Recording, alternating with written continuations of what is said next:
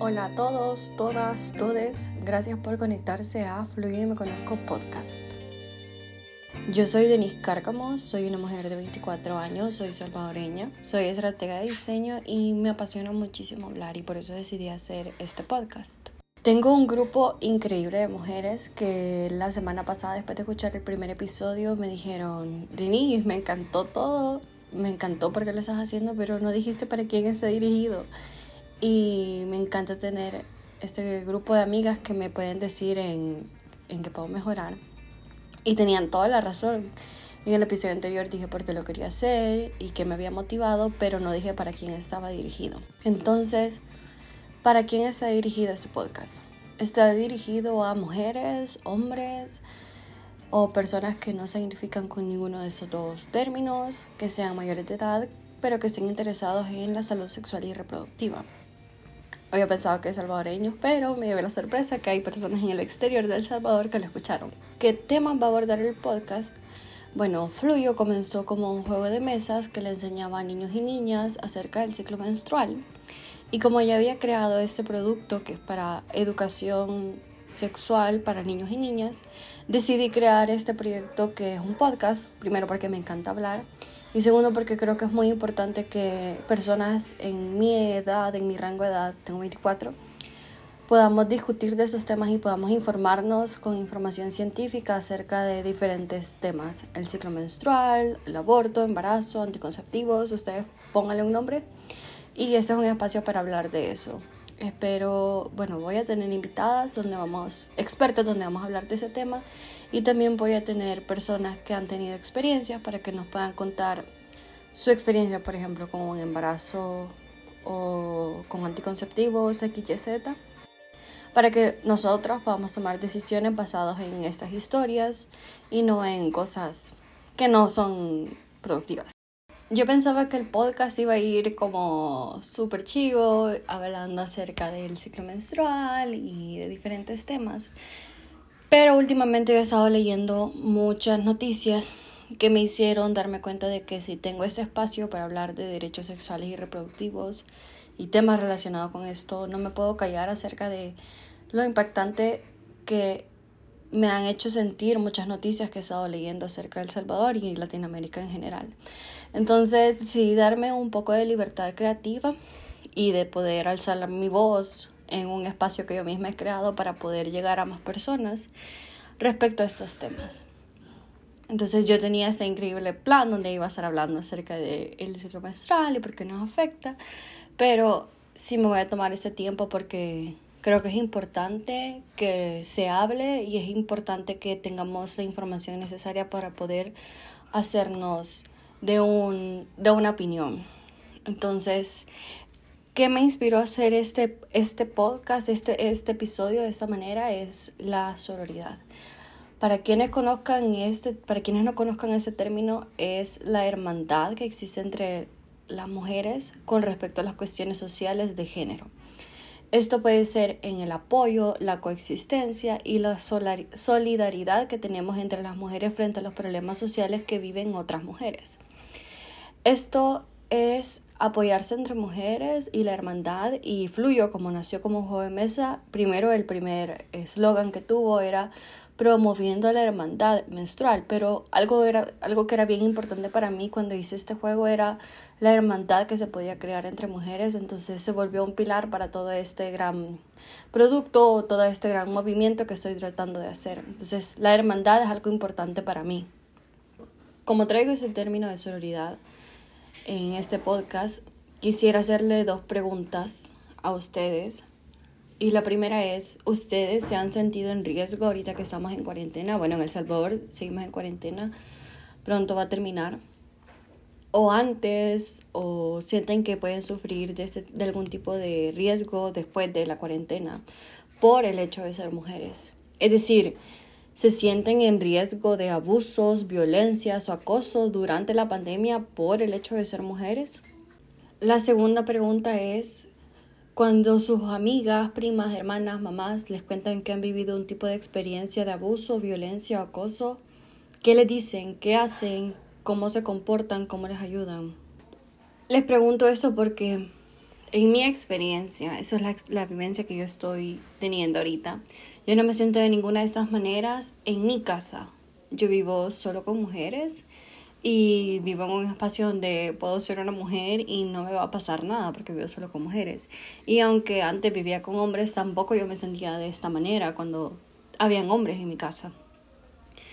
Pero cuando salgo al supermercado, cuando voy a la farmacia, cuando voy a la tienda, no es igual. Ahorita, literalmente, acabo de ir a la farmacia y me acosaron tres veces en la calle. Un anciano, un señor en un carro y un señor en una moto. Los tres en menos de un minuto. En algo que fue a menos de una cuadra de mi casa. Entonces, siempre es como, pero ¿cómo andaba vestida? Andaba un pantalón y una camisa. Andaba con sandalias y ya. Andaba mi mascarilla y ya. No importa si yo salga con una pijama completa, si yo salga con un short, con una falda, con un vestido, siempre va a ser igual. Entonces, esa es la experiencia que yo estoy viviendo ahorita y como les decía, yo ahorita he estado leyendo muchas noticias acerca de la violencia que están viviendo las mujeres en, en ahorita en la pandemia. Y si usted es de las personas que dice, ay, no es cierto, las mujeres no están pasando por riesgos, quizás están pasando dos situaciones.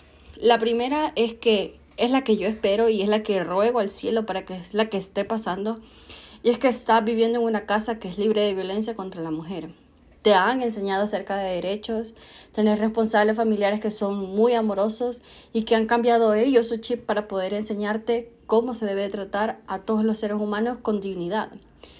Y la otra, que es la otra opción que a mí se me ocurre, no estoy diciendo que puedes, que esto es cierto, es que te estás encontrando dentro de un hogar con violencia contra la mujer y no te has dado cuenta. Y te pido por favor que si eh, tenés este pensamiento de, ay, no, esto no es cierto, las mujeres no pasan por esto, te pido por favor que te quedes al final del podcast para poder escuchar lo que tengo que decir y qué hacer en caso que te puedas dar cuenta de que sí estás en una situación así. Y quizás la otra situación en la que estás es que estás neutral, porque no sabes qué es lo que está pasando, no sabes si sí o no sabes si no. Pero las mujeres no necesitamos neutralidad, necesitamos que nos escuchen y necesitamos que nos apoyen. ¿Por qué digo que también te puedes encontrar en una, en una situación de violencia y no te has dado cuenta? Yo no soy experta, soy diseñadora, pero sí me he empapado bastante, de bastante información de diferentes fuentes y de entrevistas con personas que son especialistas. Y tuve una entrevista súper dura con una mujer que trabaja en una organización que trabaja, con que trabaja para poder fortalecer los derechos sexuales y reproductivos en niñas, mujeres y adolescentes, y hombres también. Y ella me contaba de que cuando estaba haciendo una especialización en, en violencia contra la mujer, fue muy duro para ella poder decir, oh, wow, yo estoy viviendo en una situación de violencia, yo he vivido una situación de violencia dentro de mi casa. Yo, esa persona me decía, yo soy una profesional de la salud y yo misma no me había dado cuenta de que estaba viviendo en una situación de violencia. Entonces, cuando lo pensamos, yo pienso, e, ella era una mujer hecha y derecha, tenía una profesión, tenía sus hijos, tenía su esposo, y ella me dijo, yo era una profesional de la salud y yo no me había dado cuenta de que yo estaba viviendo esta experiencia. Fue muy duro para mí poder darme cuenta de que las mujeres a veces no nos damos cuenta de ese tipo de violencia que estamos viviendo. Pongo otro ejemplo antes de abordar este, esta situación en la que, y es que hace unos, unos años atrás, yo estuve trabajando en una oficina donde habían varias oficinas compartidas. Me hice amigos de varias personas que trabajaban en otra, en otra empresa y me hice cercana a estas dos personas. Uno era su jefe y el otro era pues, el, pues, la, el, el trabajador. Y me hice muy amigo de esas dos personas. Pero el, el que no era el jefe. Hubo un día que yo llegué al, trabajo llegué con un pantalón que tenía rayas, rayado azul con blanco. Y llegué a su oficina, le dije, mira, tal y tal cosa, pude entrar, salí, regresé a, mi cubículo de mi oficina y, me, y recibí un mensaje de texto que decía, ese pantalón se te ve muy rico. Y solo me recuerdo que me enojé porque fue como yo no esperaba esto de vos. No era algo que quería recibir, pero lo dejé ahí porque no me estaba dando cuenta de que lo que yo estaba viviendo era acoso laboral. pasó y un día fui a, cenar con este otra persona que era el jefe de él y yo le dije, es que me enojó este, este muchacho, porque cuando llegué unos días de estos con un pantalón rayado, él me dijo, qué rico se te ve ese pantalón y no me gustó. Y continuó la conversación y me dijo, wow, qué cólera, no sabía que te había pasado esto. Me dijo estas cosas que, que, que me hicieron sentir como, ah, gracias por hacerme sentir que, que lo que yo sentí no era inválido. Y terminó la cena y como él era su jefe y había pasado dentro del trabajo, me dijo, Denise, eh, lo que me contaste no me gustó porque esta persona está bajo mi cargo y quiero saber si vos estás de acuerdo de que yo le llame la atención. Y yo de verdad me sentí tan aliviada porque alguien había validado lo que yo había dicho. Y yo misma, que también trabajo en, en cosas de, de salud sexual y sé mucho acerca del acoso, no pude haber ido y decirle, mira, al de recursos humanos y decirle, mira, esta persona me está acosando, sino que lo dije en un contexto fuera, le estaba contando a esa otra persona como mi amigo, pero él sí tomó su lugar como su jefe y le dijo, no, esto no se hace. Entonces esas dos son las dos historias que tengo, una persona que no soy yo y otra persona que sí soy yo, de las experiencias que hemos vivido con el acoso y con la violencia y de la forma en la que nosotros no nos dimos cuenta y cómo nos tuvimos que ir como desaprendiendo para poder realizar de que sí, lo que nos están diciendo es violencia. Entonces, yo les quiero preguntar si ustedes últimamente se han estado sintiendo seguras. Yo, como les dije, no me siento nada segura cuando salgo a la calle y tengo que pensar cómo me voy a vestir y pensar en cómo voy a reaccionar en alguna manera en caso que, en caso que me detengan, en caso que alguien me, quiera asaltar o en caso de que alguien me quiera hacer algo, a quién voy a llamar y tengo que tener estos pensamientos rápidos. Y pregunto esto porque he estado escuchando mucho de que las mujeres ahorita nos tenemos que sentir más seguras porque como estamos dentro de cuarentena, estamos dentro de nuestros hogares, pero para muchas mujeres esto no es así. Como les digo, yo, tengo una, yo estoy en una situación privilegiada donde yo no me siento vulnerable en ningún tipo. Pero hay mujeres que sí, lo están, sí se están sintiendo así y no sienten la seguridad con la que yo vivo. Pero yo he aprendido a través de las experiencias mías, a través de las experiencias de mis amigas y de escuchar y de construir de que estas personas están en situación vulnerable y yo tengo que ayudar de alguna manera. Y por eso decidí, tomar este momento para poder hablar acerca de la situación que las mujeres están viviendo dentro del hogar, dentro de la pandemia, que están sufriendo situaciones de violencia o de abusos o de control en la que ellos no saben cómo reaccionar.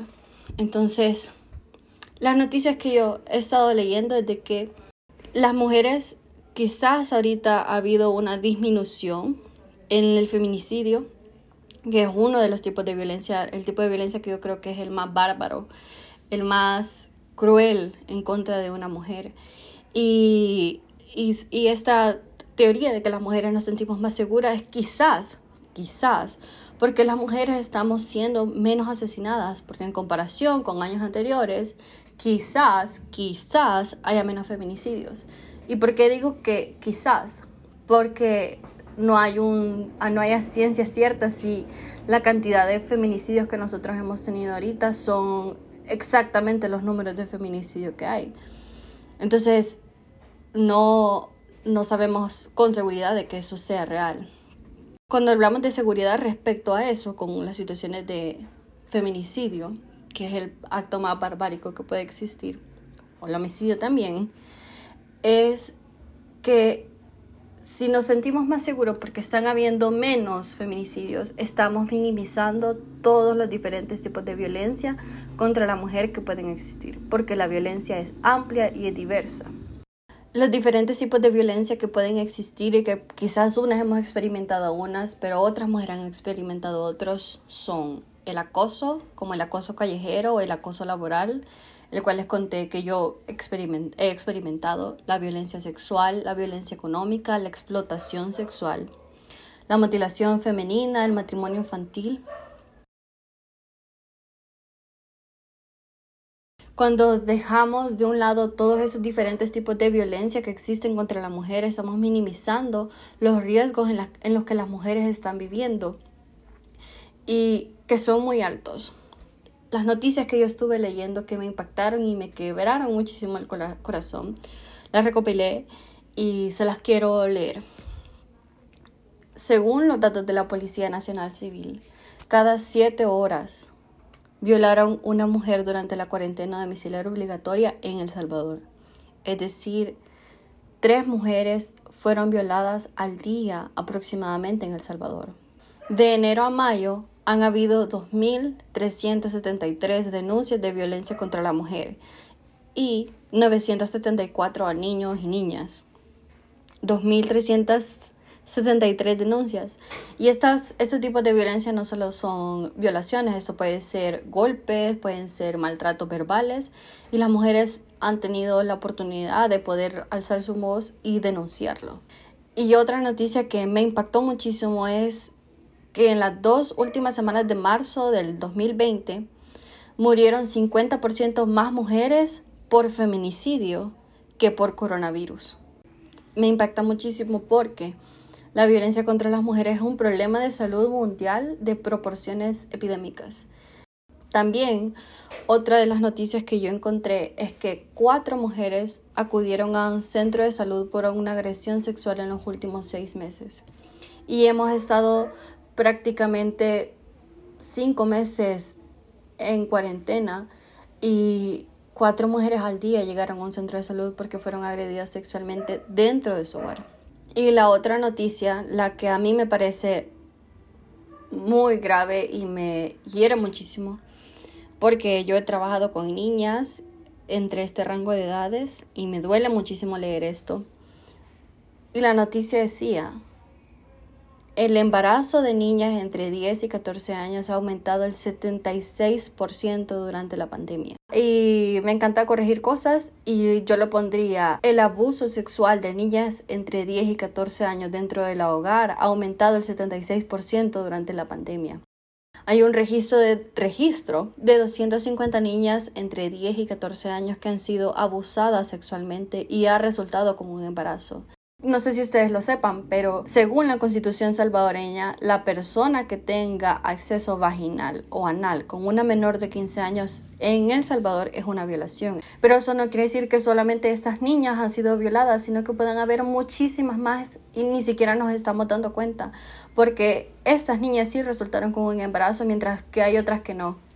Y también en la misma noticia yo estaba leyendo que han habido 6.581 embarazos de niñas entre 15 y 19 años. Y a pesar que según la constitución salvadoreña, ellas ya no están en el rango de poder catalogarse como una violación, me pongo a pensar yo, ¿cómo es que estas 6.581 niñas han resultado con un embarazo cuando estamos en una situación de cuarentena, cuando hubo una cuarentena domiciliar obligatoria y ahorita las mujeres y las niñas no estamos pudiendo salir, no hay buses?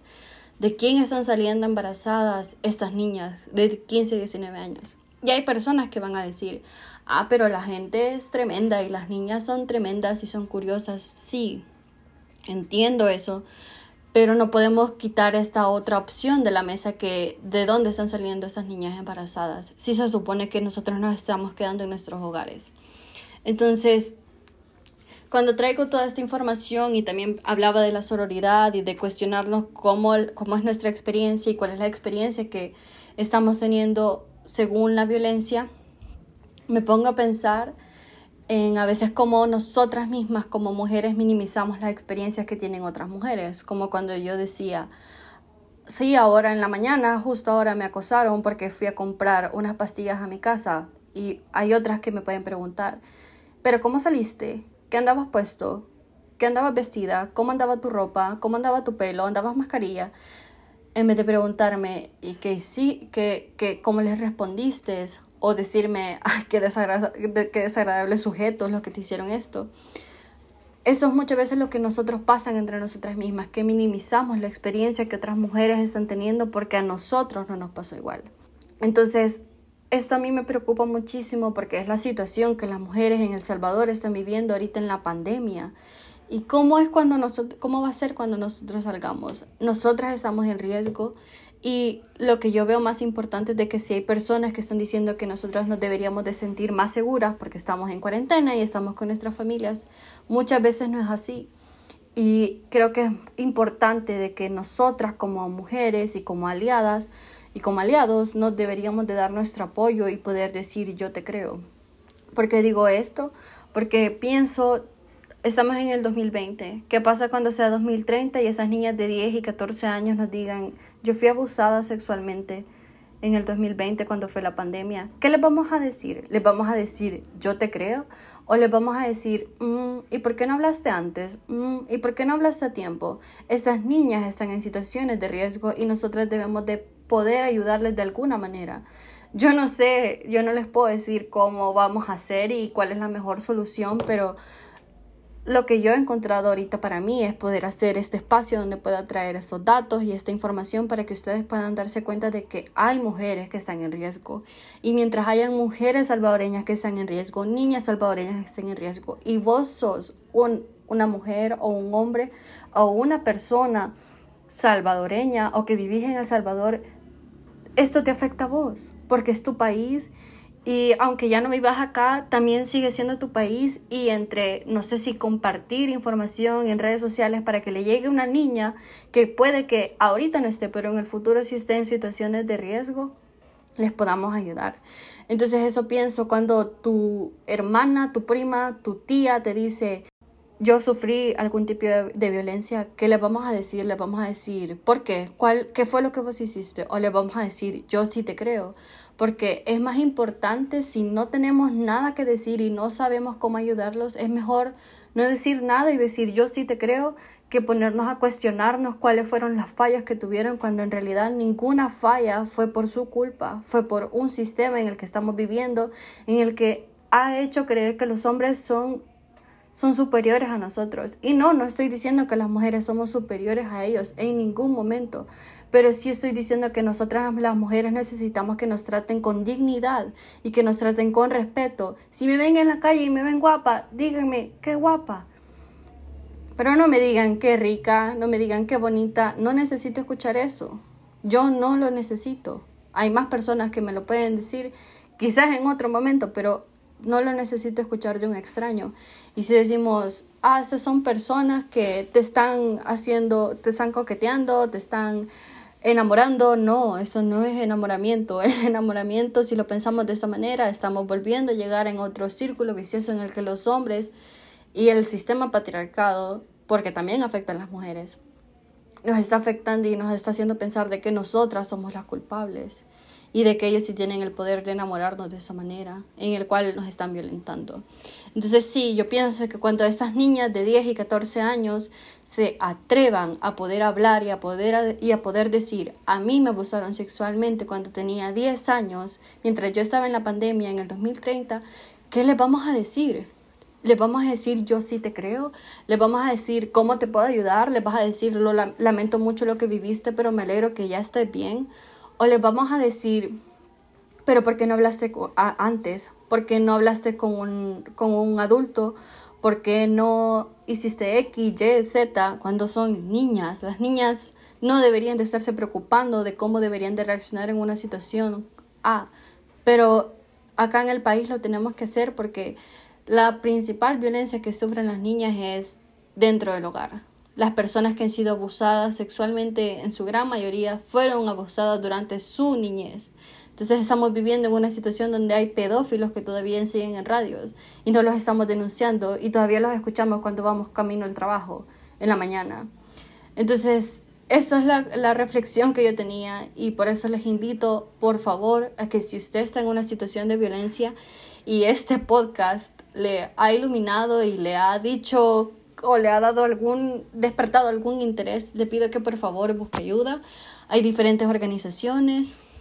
Está el ISDEMU, está la colectiva feminista, estoy yo, donde me pueden, se pueden acercar y yo puedo ayudarles a poder llegar a una institución donde les puedan ayudar.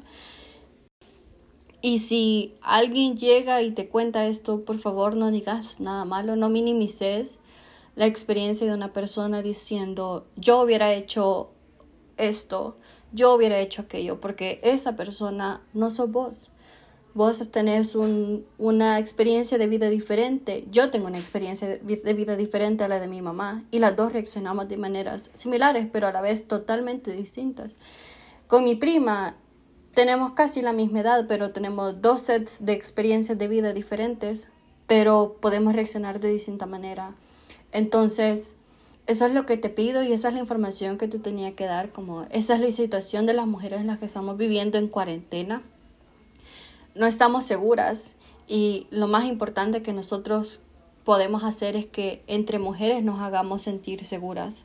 Porque si acosan a una en la calle, nos acosaron a todas. Y si tocan a una niña, nos tocaron a todas. Y si matan a una, nos están matando a todas. Entonces, esta es lo que yo les quiero decir, que por favor no minimicen las experiencias de vida de otras personas. Y si te brindé algún insumo importante para, para, para tu experiencia de vida.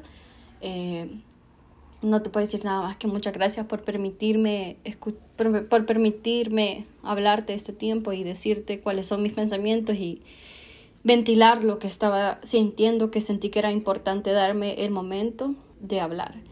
Y quiero cerrar diciendo que este podcast es dedicado a todas las mujeres que ya no pueden hablar, porque ya no están con nosotras, porque ya no queremos ni una más, ni ni una menos.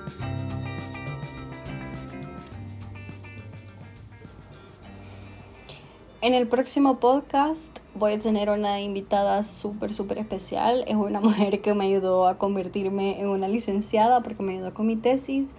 Y lo que yo quiero hacer es buscar empoderar a las mujeres en cuanto a sí mismas, a conocerse a sí mismas y a poder tomar decisiones que ellas quieran. Entonces, es lo que yo quiero hacer con este podcast y espero que la invitada de la próxima semana le guste porque va a estar súper chivo. Adiós.